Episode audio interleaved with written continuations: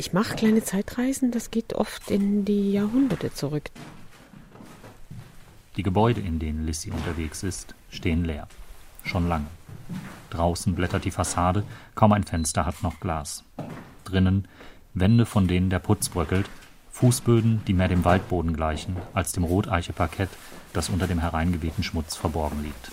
Ähm, historische Gebäude verfallen oder werden bewusst dem Verfall anheimgegeben, sind schwer zu bewachen man sieht kein Nutzungskonzept dahinter. Man sieht, der Investor aus der zweiten Ebene wartet ab, bis das Haus komplett zerfallen ist und man dann planieren kann und dann kann man darauf die Einheitsbauweise setzen. Damit ist natürlich der Ort historisch wegplaniert. Niemand weiß mehr etwas über diesen Ort. Das fehlt dann natürlich. Lissy ist Mitte 50, athletisch, gekleidet wie eine Joggerin, die uns an der Spree begegnet.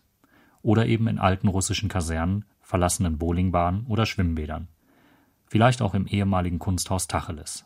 Und nicht nur Berlin ist voll von diesen verlassenen Orten. Jeder Ort vermittelt Geschichte, vermittelt eine Geschichte, die wir selbst erlebt haben. Selbst wenn wir nicht an diesem Ort gelebt haben oder der Ort in einer völlig anderen Zeit benutzt wurde, gibt er ein Zeitgefühl wieder. Lissy spürt mit der Kamera diesen Geschichten nach.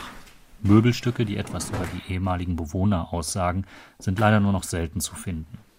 In einer alten Kaserne werden Zeitungen, die sich von den Wänden lösen, wieder lesbar. Tapetenersatz voller Informationen. Russische Truppen nutzen die Zeitungen als Grundlage für die Wandfarbe. Der Kleister hat Artikel und Bilder auf ihrer Rückseite erhalten.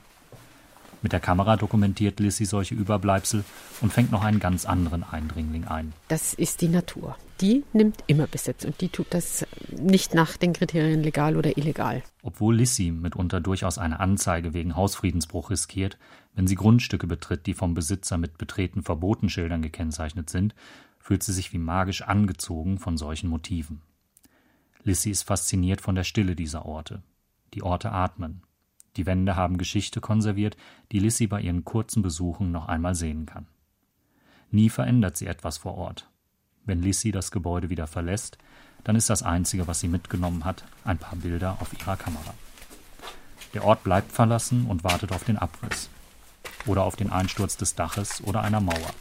Menschen werden in diesen Mauern nie wieder wohnen. Der einzige Interessent der das alles wieder heil macht oder darüber einfach auch das berühmte Gras wachsen lässt, das ist letztendlich die Natur. Und die Natur ist interesselos, die überwuchert das Ganze einfach. Die macht es dann wieder lebenswert für das Nachfolgende. Das ist dann die Tierwelt, die sich dann hier mehr ausbreitet.